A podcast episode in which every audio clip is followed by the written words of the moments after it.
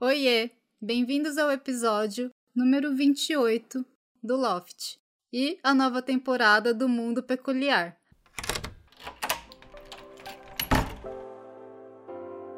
Hoje vai rolar uma collab no formato Chá Break do Loft. O podcast Mundo Peculiar é do meu amigo Everton Tobassi. Se você estiver ouvindo pelo podcast dele, prazer, meu nome é Lane. Eu espero que todos curtam esse episódio que será sobre micos e perrengues de viagens.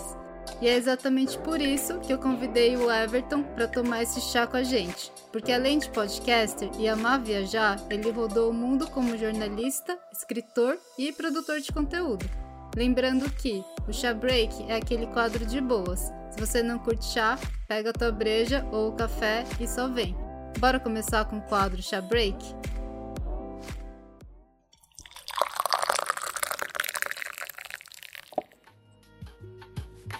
E aí, Everton, tudo bem? Opa, Lene, obrigado aí pelo convite. Tô adorando essa ideia do collab. Eu não tinha feito ainda, então você vai ser a minha primeira experiência, mas muito bacana. Vamos lá. Opa, estamos estreando. Aqui também vai ser a primeira experiência de collab. Começando em peso com Everton Tobassi. Eu acho que a gente tem. Você também deve ter várias histórias aí interessantes de viagem. Todo mundo tem, né? Todo mundo tem. Eu acho que quem não teve perrengue de viagem não viajou direito. Não viajou direito, é. Ou quem nunca esqueceu alguma coisa no hotel, ou esqueceu alguma coisa no avião, ou, enfim, foi enganado numa viagem, ou pagou algum mico, olha, não viajou direito.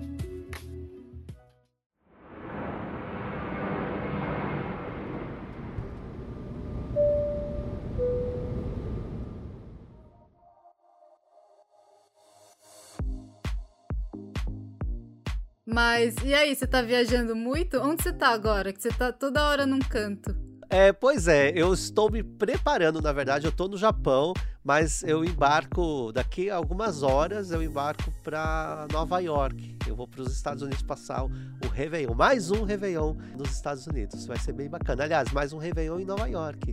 Boa. O Everton é muito chique. e aí eu tenho até várias dicas e histórias de Réveillon e de final de ano em países aí, que eu acho que vai ajudar muita gente até a não pagar mico. Beleza, bora começar com os micos e perrengues. Você preparou algum aí pra gente? Na verdade, eu não preparei nada. Eu tô aqui, eu vou contar o que vier na minha cabeça. E outra, acho que tem muita história. Então, de repente, a gente até faz uma sériezinha aí e de viagens, né? De micos e perrengues e, e, faz outros capítulos, outros episódios aí. Mas eu tenho algumas na minha cabeça, enfim, todo mundo tem, né? Mas eu tenho algumas que eu quero contar aqui, que vocês vão morrer de rir. Eu nunca contei nada sobre isso em lugar nenhum. Porque você ficava com vergonha de contar? Não, você sabe que eu não tenho vergonha dos meus micos, porque assim, eu sou o rei dos micos, né? Mas, ah, não sei, eu já pensei em escrever várias vezes. Aliás, eu vou escrever essas histórias em, em forma de crônica no meu blog no meu site lá, porque eu acho que vale a pena. Tem umas histórias muito engraçadas. Toda vez que eu conto, o pessoal ri muito e eu acho que vale a pena. Boa. Você lembra do seu primeiro mico? Meu primeiro mico, eu não lembro, porque eu paguei tantos micos que eu não sei. Mas a primeira viagem, minha primeira viagem de avião,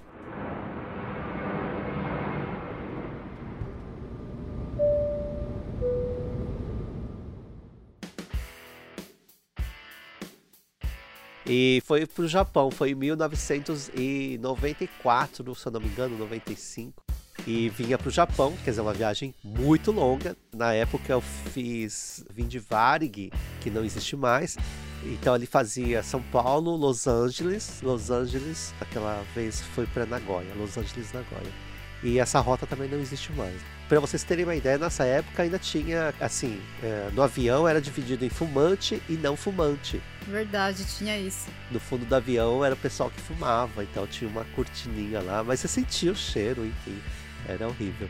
E eu lembro muito, assim, de aeroporto, porque vários primos, tios, vieram para o Japão na década, no final do, dos anos 80, que foi quando não, os japoneses começaram a voltar para o Japão, que começou o movimento de Kasegi.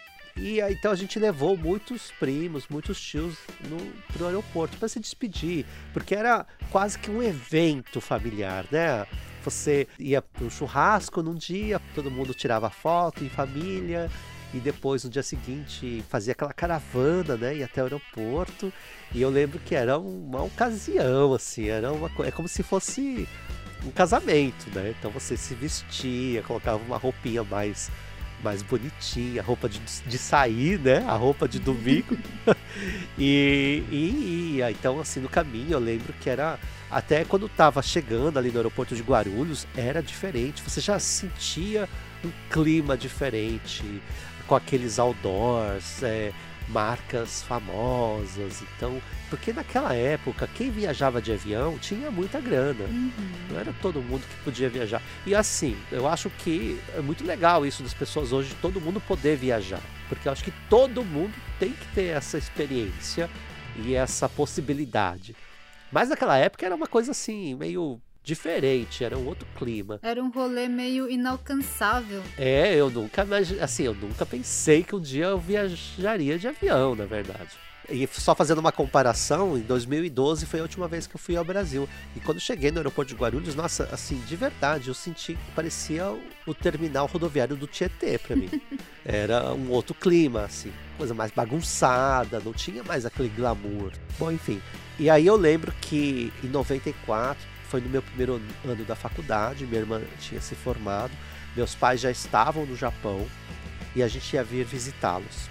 Então, meu pai nos mandou a passagem, a gente fez todo aquele processo né, de reservar a passagem, tirar o passaporte, e aí começou a dar aquele frio na barriga, fazer a mala, e a gente sabia que era final de ano, né? A gente veio em dezembro, então era frio, então a gente procurando roupa adequada para trazer, né? E eu lembro que eu tinha comprado um sobretudo caque, né? Cor mostarda, na verdade. E eu tava aquele tudo chique, né? Então a gente, eu e minha irmã, a gente estava em Mogi das Cruzes, porque eu estudava lá e minha irmã foi para Mogi ficar um tempo comigo. A gente, de Mogi até, para quem conhece ali, é perto do, do aeroporto. A gente pegou um ônibus e foi até a rodoviária do Tietê. E lá o meu cunhado ia pegar a gente com um amigo dele e da rodoviária do Tietê a gente ia pro terminal, lá pro aeroporto de Guarulhos. E lá no aeroporto, mais tarde, a gente ia chegar cedo, porque a gente queria tomar um café, assim, bem relaxado, chique, né? Se sentindo importante, viajando. E os pais do meu cunhado iam passar lá para se despedir da gente. Aí chegamos no terminal rodoviário Tietê com mala, malas sacos, né, de viagem. Uhum. E a gente estava lá com aqueles sacos enormes de viagem, trazendo várias coisas que minha mãe tinha pedido e etc e tal. Esperando o meu amigo, o amigo do, do meu cunhado e o meu cunhado, eles chegaram numa caravana lá. E a hora que ele para, colocamos as coisas no carro. E a gente todo chique, né? Todo com a roupinha de viajar. o carro não pega tivemos que empurrar o carro na frente da rodoviária do Tietê. E a gente empurrando para dar o tranco. Toda de roupa Toda... Não, eu tirei o sobretudo. Mas a gente empurrando ali, todo mundo olhando, a gente empurrando. E aí começa a chover. Começa a chover aquela chuva de verão, porque, gente, dezembro é verão quente. Eu já tava suando as bicas, todo molhado, molhado da chuva, molhado do sol, empurrando uma caravana velha que não pegava de jeito nenhum. E a gente empurrava, empurrava para trás, empurrava de novo e ficou nisso. Nossa, pifou a caravana. não ia. E a gente, meu Deus, começamos a desesperar, porque aí o tempo começou a passar, a gente já não era mais, vamos chegar cedo, né? Vamos chegar em cima da hora. E aí a gente era estudante, não tinha dinheiro, tipo, pegar um táxi, não é assim, né? E aí o meu cunhado lá ligou para os pais dele, ai, vocês não podem passar aqui na rodovia GT e pegar a gente e, e levar, porque carro pifou. e aí, tipo, tive que abrir a mala ali, pegar qualquer roupa e, e já era roupa de viagem, né? Eu fui com uma roupa normal, né? Coloquei uma roupa normal e fui. Aí chegou no aeroporto e, E aí aquela coisa toda, enfim, marcamos, mas assim, exausto, suado, fedido já. Que dó. É, aí eu falei assim, gente, que horrível essa viagem. Não, horrível não, né? Mas é, foi um perrengue. Você pegou aquela roupa, quando você abre a mala, é a primeira que você vê, né? Aquela. É. Camiseta com calça jeans. Camiseta, calça jeans e foi isso. Trocou a meia que tava molhada. É, troquei tudo, mas olha, o chique, eu tava com o sobretudo caque na mão. Aí eu cheguei lá, no, aqui no Japão, né, de sobretudo caque na mão. É, marrom não, era caque. Enfim, é, é, esse foi o primeiro, a primeira viagem. E eu cheguei aqui no Japão, tava nevando assim, nossa, muita, nunca vi tanta neve, nunca passei tanto frio na minha vida, porque eu não estava preparado, nunca, nunca imaginei que fosse tão frio. Eu sentia frio nos ossos, achei que eu tinha reumatismo. Eu falei, nossa, acho que eu tô doente. Mas era divertido, né? Primeira viagem. E você, Lane? O meu primeiro mico de viagem foi a primeira vez que eu viajei de avião. Eu tinha, sei lá, acho que 14, 15 anos, não lembro. Que chique, é filhinha de papai, né? Não, é porque foi em um dos voos com a seleção brasileira de tênis de mesa. Ah, que chique, ela é atleta, né? Diferente. É, aí foi de graça. E aí eu tava indo para Buenos Aires com o time, eu tava toda feliz, eu tava igual você, sabe? Brilhando, feliz. E aí tava todo mundo do time dentro do avião já. Aí o avião começou a subir, eu acho, e já tava escuro, sabe? Tava noite. E a gente tava sentado, eu tava sentada perto da asa do avião. Aí eu abri a janela. Ai, que vergonha. Eu abri a janela e aí eu falei toda feliz, com os olhos brilhando, assim. Imagina aquela criança com os olhos brilhando. E eu falei assim: gente, gente, vem cá. A lua está enorme. aí a minha amiga do meu lado falou: Lane, fecha a janela. É o farol do avião.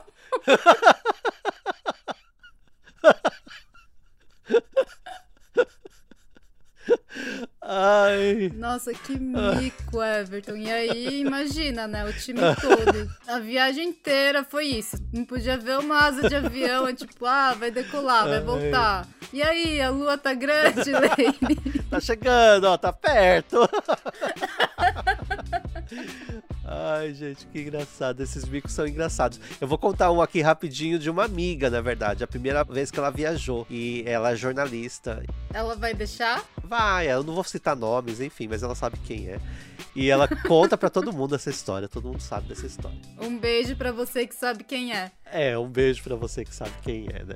E ela foi pra Argentina também. Primeira viagem a trabalho. Na verdade, ela foi fazer uma matéria. O jornal tinha destacado ela para ir até lá. E ela, como era a primeira vez, ela ficou com vergonha de perguntar para as pessoas assim: "Ah, gente, me conta como que faz, como que é, não sei, nunca viajei". Então ela ficou quieta, fingiu que sabia tudo e foi. E aí, lá no meio, quando o voo saiu, veio o serviço de bordo, né? A mulher trouxe a falou a comida. Ela falou: Ah, não, não quero, né? Não quero. E aí, tá, passou. Ela viu o cara do lado comendo. E aí ela abriu a carteira, ela contou o dinheiro. Falou: Ah, quer saber? Eu vou gastar. E ela chamou a mulher e falou assim: Olha, eu vou querer sim. ela achou que tinha que pagar. Ela achou que tinha que pagar. Ela contou o dinheirinho dela. Falou assim: Nossa, não posso cagar, porque eu tenho que comprar presentinhos lá em Buenos Aires. Mas vou comer. Tá todo mundo comendo. Porque ela viu todo mundo comendo. Ela falou assim: Gente, eu vou comer também. Ela chamou o almoço: Não, traz aí que eu vou pagar. Eu tenho dinheiro. Eu quero esse almoço também. e ela conta essa história muito engraçada. Ai, ai. Mas aí eu vou emendar com a vez que eu perdi o voo. Foi aqui no Japão, uma viagem para Okinawa. É, uma amiga ela organizou uma excursão. E ela morava em Guma, eu morava aqui já em Tóquio. E vamos para Okinawa, sete pessoas. E aí o avião era saía muito cedo, era tipo assim, sete, oito da manhã, coisa assim. Então a gente marcou chegar lá às seis horas, acho que é umas seis horas no aeroporto, ou um pouco antes, não lembro. E ficamos lá esperando, esperando. E ela pegou trânsito, ela saiu tarde e os, as passagens estavam todas com ela. Ou seja, perdemos o voo. Hum. Perdemos o voo, tivemos que comprar outra passagem, porque a gente tinha passagem para voltar. E tava tudo reservado em, em, lá em Okinawa. Mas tudo bem, a gente foi, mas uns lá ficaram meio chateados, não, obviamente, mas eu tava animadíssimo pra essa viagem, né? Okinawa. Primeira vez pra Okinawa. O Everton sempre positivo. É. é, gente, fazer o quê, né? E aí, tá, aí a gente ficou assim, muito no pé dela. Ela é meio devagar, ela dorme muito, enfim. A gente falou, a gente não pode perder o voo de volta, hein? Não pode perder o voo de volta.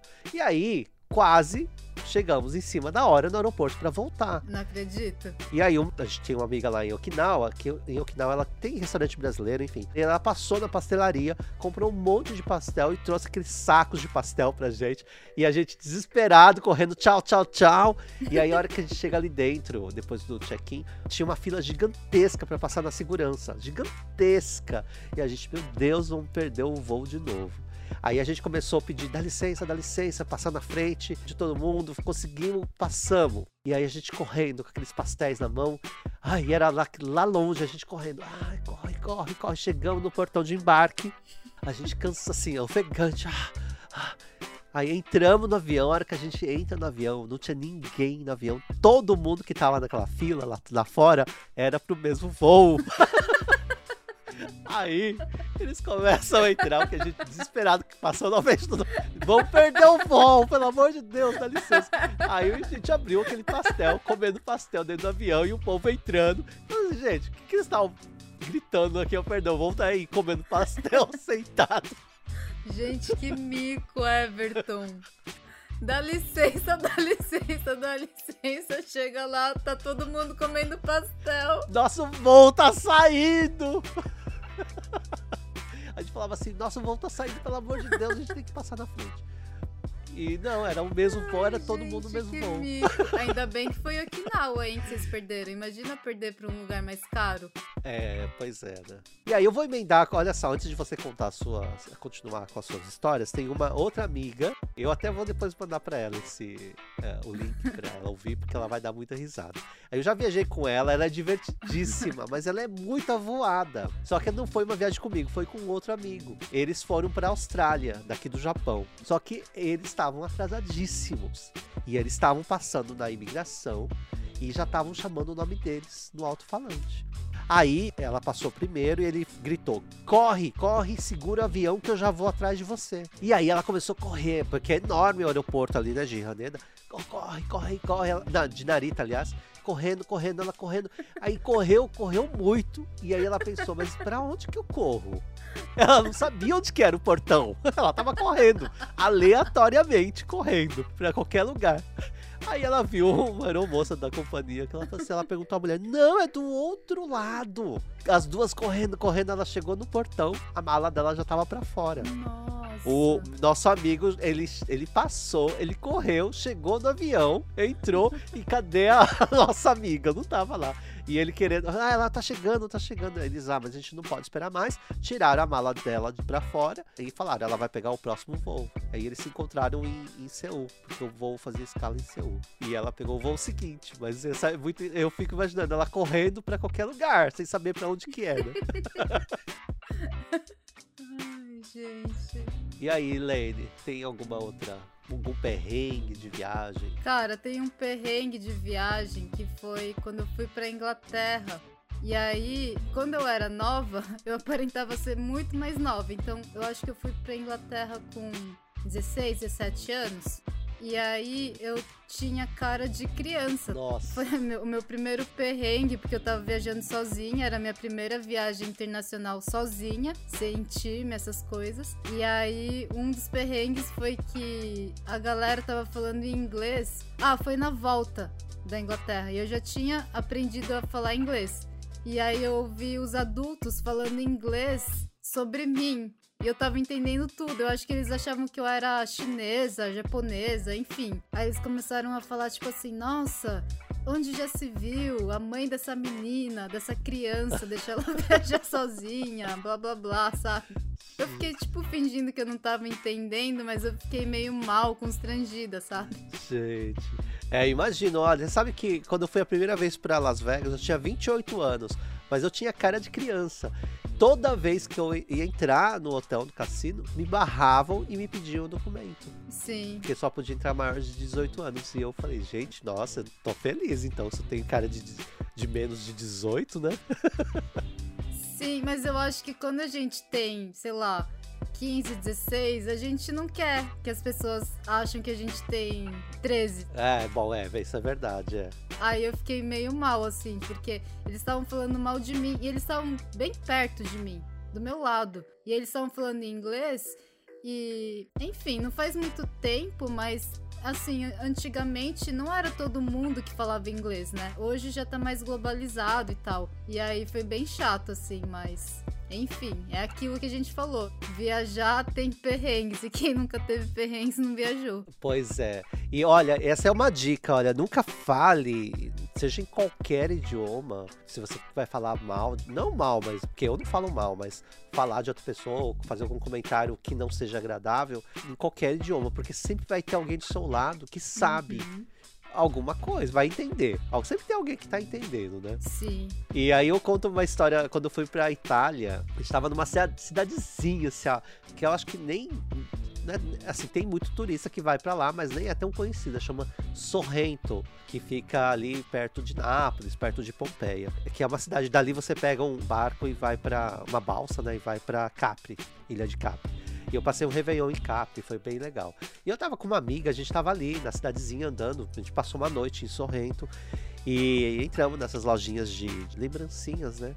E aí essa minha amiga ela para não falar, obviamente, português, porque eles entendem, italiano entende bem o português, enfim, são línguas latinas. Ela falou em japonês, ela falou assim, nossa, muito caro isso. Takai, né? Ela falou em japonês, Takaides, né? E aí, a dona da loja virou e falou em japonês com a gente. Ela falou, Takakudai. Ela falou, não está caro, não. Não, senhora. E aí a mulher contou que ela fez intercâmbio, ela veio estudar, ela fez mestrado aqui no Japão. Uau! Ela estudou no Japão, então ela sabia japonês. Gente, como que você vai imaginar no meio do interior da Itália, numa lojinha de lembrancinhas, a dona do negócio falando japonês? Então por isso que eu falo, gente, tome cuidado, não vai ficar falando das coisas, porque sempre tem alguém que entende, né? É, assim, evite falar mal. Mas se for falar mal, não fala da pessoa que tá do seu lado, é. É, presumindo que ela não vai entender. Pois é. Mas e aí, tem mais algum mico ou perrengue para contar? Ai, tem tantos, Lane, tem tantos. Olha, já, como eu falei, sou o rei do mico. Eu vou contar, olha, como eu tô é, com essa viagem para Nova York, passar o Réveillon lá, eu quero falar então do Réveillon.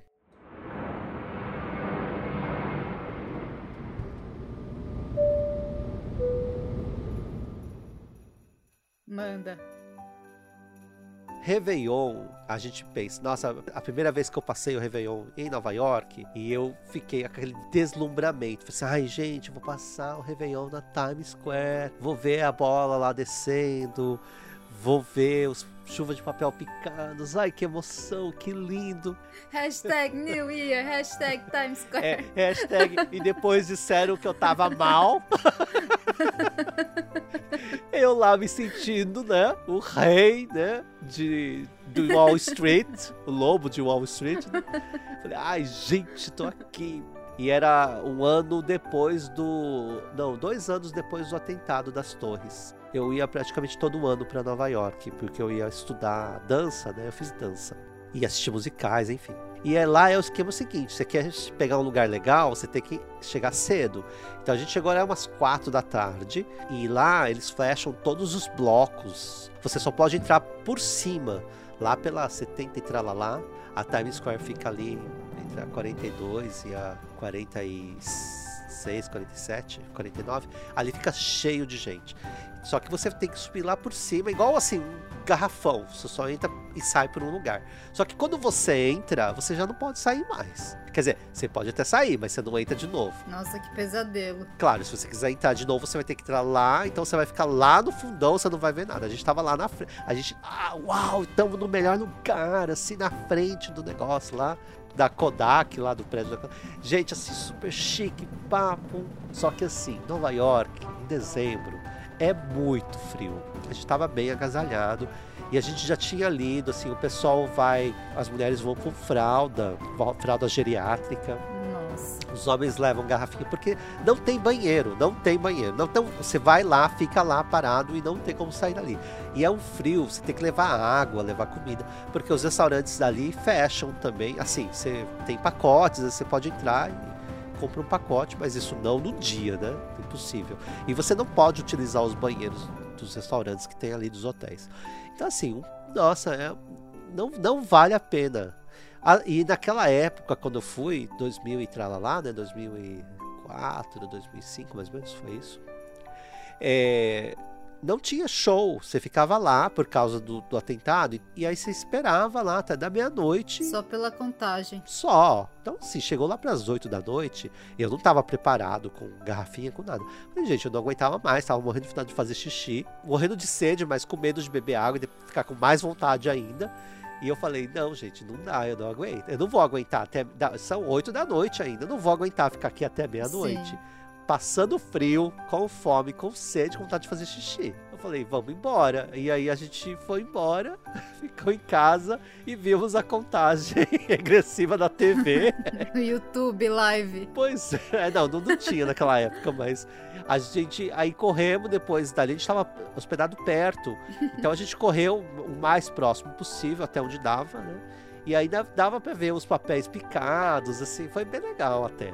Mas eu digo que eu acho que é a maior furada passar o Réveillon na Times Square. Nossa, sim, com certeza. Eu acho que não vale o sacrifício.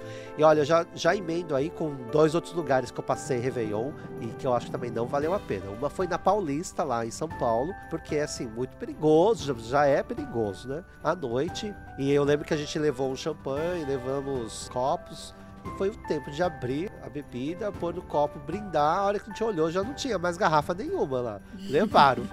Furtaram, a gente falou, gente, levaram a garrafa. Enfim. E outra é Paris. O povo fala, ah, passar perto da Torre Eiffel, da Champs-Élysées. Gente, parisiense não vai lá. Só tem imigrante e é um frio também, não vale a pena. Aí a gente recebeu o convite, ainda fomos passar na casa de uns brasileiros, teve uma reunião de brasileiros lá e foi muito divertido. A gente via, uh, porque como fica num bairro um pouco mais alto, você em Paris é bem plana, né? Ali tem uma parte só que é mais alta, você via a Torre Eiffel ali de cima, os fogos. Para mim foi maravilhoso. Mas aí a gente teve, cogitou a ideia de ir até lá e já todo mundo cortou. Não, não vale a pena. Isso daí é, é um dos passeios que também não vale a pena. Porque você vai passar frio, pode ser assaltado e, enfim, não vai ser divertido. É muita furada. Furadérrima. É começar o ano com o pé esquerdo, né? Já começa de mau humor o ano, reclamando. pois é, exatamente, não vale a pena.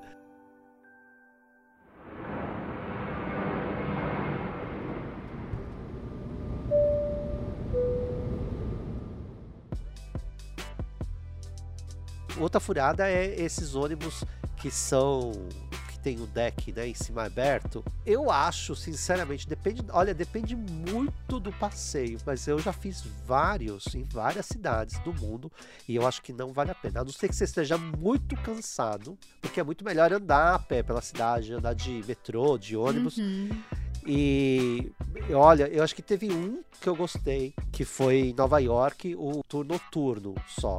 Porque ele de noite é bem bonito mesmo. E você vai do outro lado da, da Brooklyn Bridge, né? No, no Brooklyn. Então você tem a visão de lá, é bem bonito. Mas eu acho que foi o único tour de ônibus que, que eu fiz e falei, nossa, esse é legal. Porque o resto, assim, são longos, você fica preso no trânsito. É chato porque você vê do ônibus, né? Então, assim, não sei.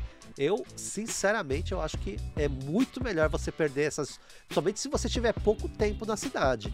É, você perder essas duas, três horas caminhando numa coisa mais específica, porque vale muito mais a pena. E, tu, e tem muito tour também, esses com guia, que eu acho que não vale a pena, porque é a maior furada. Fica aquele bolo, bolo de gente, você não ouve nada, você não consegue ouvir lá o cara falando, e aí às vezes você nem curte tanto. E, e você não paga tão barato. Mas eu lembro de dois que me marcaram muito, que eu achei que valeu a pena, foi muito bom. Um foi o tour do, das catacumbas do Vaticano, muito bom. E outra, você evita, você evita pegar aquela fila para entrar na, na igreja, na, na catedral, na, é? na Basílica de São Pedro. Porque você entra por baixo, você vê todas as catacumbas lá, onde está enterrado é, São Pedro. Depois você sobe no, no nível acima que tem os túmulos dos papas. E aí você sai da igreja, já lá dentro. Muito melhor, porque aí você não fica naquela fila gigantesca para entrar na Basílica né, de São Pedro. É, aí compensa compensa. Esse, aí, esse tour valeu e a mulher explicava, a gente pegou em português. E ela, nossa, a mulher sabia tudo da história de Roma e, enfim, da construção, da história da, da parte das partes bíblicas. E para mim foi fantástico. Aliás, viagem para Roma recomendo muito porque é, você tem história viva ali, é bem bacana. E um outro tour que eu acho que valeu a pena foi uh, na Alemanha, na Bavária, numa das cidadezinhas da Rota Romântica, que agora eu não vou lembrar, Obdetauber, o nome da cidade. Olha, lembrei, sem querer. Gente, aí tem um tour, porque é uma cidade que ela ainda é medieval, cercada da, de muralha, e aí um cara faz um tour à noite, que antigamente tinha esses guardiões, né, que, que rondavam, igual esses guardias que a gente tem hoje, mais moderno, que roda o bairro, eles uhum. rodavam a cidade ali, porque era tudo de madeira, então não podia pegar fogo. Se pegasse fogo, pegava fogo na cidade toda.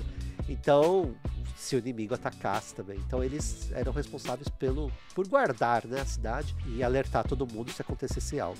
E aí o cara faz esse tour vestido e fazendo essa ronda como se ele tivesse fazendo a ronda mesmo. Ah, da hora. E ele fala: "Vocês querem me acompanhar na ronda de hoje?" Aí você acompanha pela cidade toda, porque é uma cidade pequena, e aí ele vai contando as histórias da cidade. Olha, aqui nasceu fulano de tal, papapá. Achei fantástica a ideia. E foi muito legal, muito, muito legal mesmo. Acho que foi um dos tours mais legais.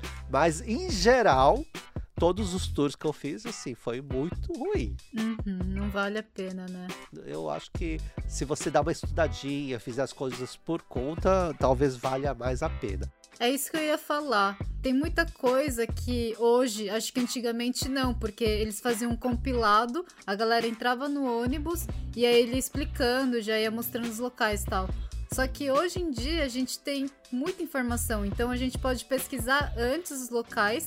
Tem local que a gente lê antes e vai no local, vê e já sai. É tipo bem mais rápido que você tá dentro de um ônibus, pegar trânsito, esperar a explicação do cara, sabe? Você mesmo abre ali o seu Google, né? E já vê assim a história do local. É bem mais prático. É, e não é barato, né? Você vai pagar uma grana e tem que deixar ainda a gorjeta. Eu acho que não vale a pena. Enfim. E você, Lady? Teve um mico. Quando eu fui pra Inglaterra, eu fiquei em casa de host family. Pais postiços, né? É, são as famílias que preparam a casa, um quarto para estudantes ou turistas entrarem, aí você paga uma parte, etc. Enfim.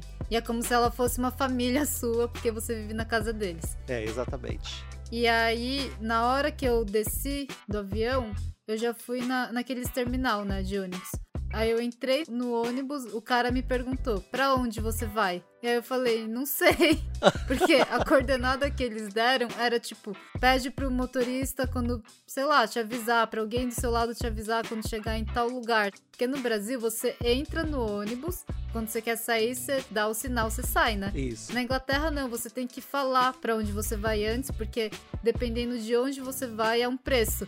Ah. E aí eu paguei o maior mico, porque ficou todo mundo. Eu tava com mala, sabe? tipo você indo pro Japão com a malona.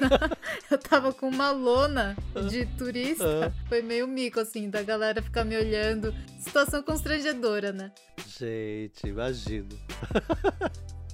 Ai, mas isso é, é, tipo, quando a gente não sabe falar o idioma, a gente paga muito mico, né? É. Eu lembro a primeira vez que eu entrei, eu não sabia falar direito, eu, eu fui numa lanchonete, e aí a mulher, nossa, falou um monte assim, eu não entendi nada, eu só falei yes.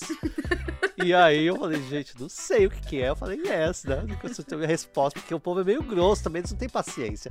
E aí o yes era assim, ela perguntou eu, se eu queria é, tipo, ela falou uma série de ingredientes: queijo, é, presunto, molho, é, molho de não sei o que, molho da. E eu disse yes, assim, ela pôs tudo. Aquele lanche com milhões de coisas, né? Eu falei, bom. Errado não tá, né? Errado não tá. Eu falei yes. É igual. É igual quando alguém fala happy birthday e você fala pra você também, né? Happy birthday, uh, yes. É, yes. Aliás, a gente pode fazer depois um, um, episódio sobre coisas de idioma, né? Micos de idioma. Tem muitas histórias, enfim. Mas enfim, voltando pro, pros perrengues, eu quero contar outra história. É.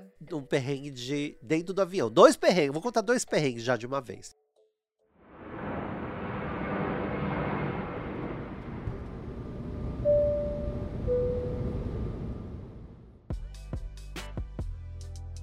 Uma delas foi, eu tava indo para os Estados Unidos, daqui do Japão para os Estados Unidos. Esse foi mais recente, tem uns dois anos isso. E aí o avião subiu e agora eu vou, vou ser metido, né? Eu fiz upgrade, eu tava na primeira classe. Hum.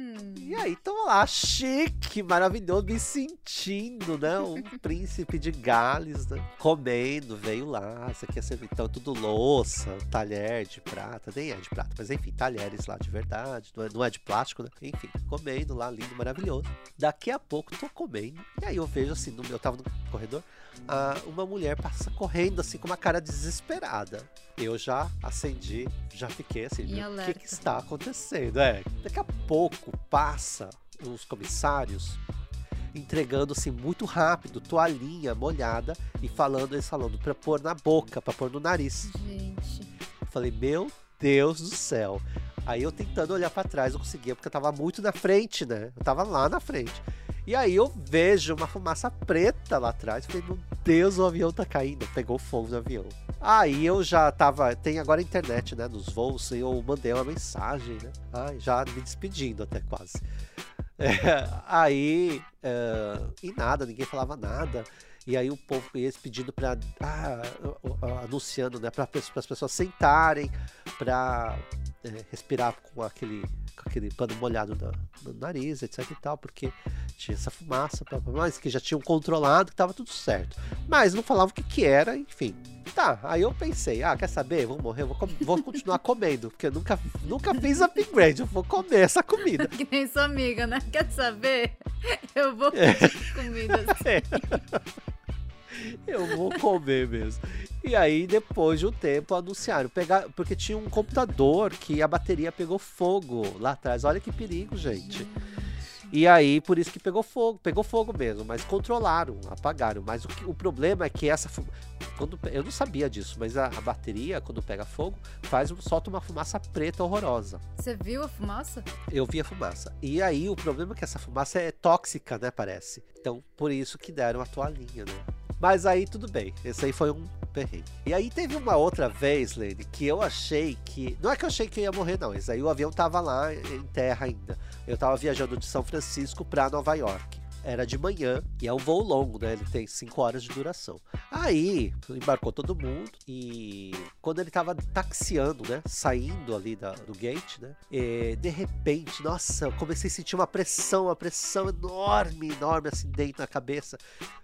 E aí, nossa, todo mundo fazendo, gritando assim, porque o que aconteceu? Teve uma falha mecânica e o avião, compre, é, nossa, como falar isso? Pressurizou em terra. Então você, ele pressuriza quando tá a 10 mil metros de altitude, então você não sente. Então assim. Nossa, tipo aquela dor no ouvido? É, porque começou a pre... é como se você estivesse tirando o ar de dentro do avião. E aí, nossa, horrível assim. E aí ficou um tempo parado e aí foi despressurizando, né? A cabine, aí voltou pro gate. E aí, nisso, assim, foi muito. Nossa, eu achei que foi bem forte, porque eu senti muita pressão. E tem gente, porque passou mal, assim, sai, começou a sangrar nariz, sangrar ouvido de muita gente. Chamaram ambulâncias e tem gente que teve que ser retirado de, de ambulância de lá. O seu chegou a sangrar? Não, o meu não. Mas fiquei meio, meio bolado, assim, fiquei meio mal. Eu achei que eu fiquei meio estranho. Aí tá, esse voo ficou. E eles iam chamar um mecânico para ver. E eles iam arrumar o avião. E o avião só ia sair quando tivesse arrumado. Então o que aconteceu? Muita gente foi tentando entrar em outros voos. A gente ficou. A gente tava lá. Falei, ah, a gente espera, a gente não tem pressa. A gente aproveitou, voltou pra cidade fazer outras coisas. E voltou mais tarde. A gente tava acompanhando pelo aplicativo. O avião tava lá ainda. E a gente pegou o mesmo voo E aí só tinha, o voo tava cheio de manhã. De noite, ele saiu de noite o voo. Era umas 6, 7 da tarde. Ah, aí já tinham, sei lá, umas 15 pessoas. Então eles passaram todo mundo pra primeira classe. Olha que chique. Porque ninguém mais queria também viajar naquele avião que tava quebrado, né? Aham. Mas você não ficou com medo de pegar esse mesmo avião? Ah, não, eu não, não tenho medo dessas coisas. Ah, eu, eu acho assim, a hora que for pra gente morrer, a gente vai morrer. Não tem jeito, né? Então, correr do quê, né? Eu evito, obviamente, é, situações de risco, mas ah, isso daí eu achei que arrumaram, né? Eles não vão. Sair sem supervisão, né? Eu penso eu, né? Arrumar de qualquer jeito o um avião. Enfim. E já vi também, assim, voo, uh, quando eles passam perguntando, ah, você é médico, você é médico, você é Eu falei, meu Deus, alguém tá passando muito mal, né? Nossa, graças a Deus eu nunca passei por situações assim. Ai, é, não é muito legal, né?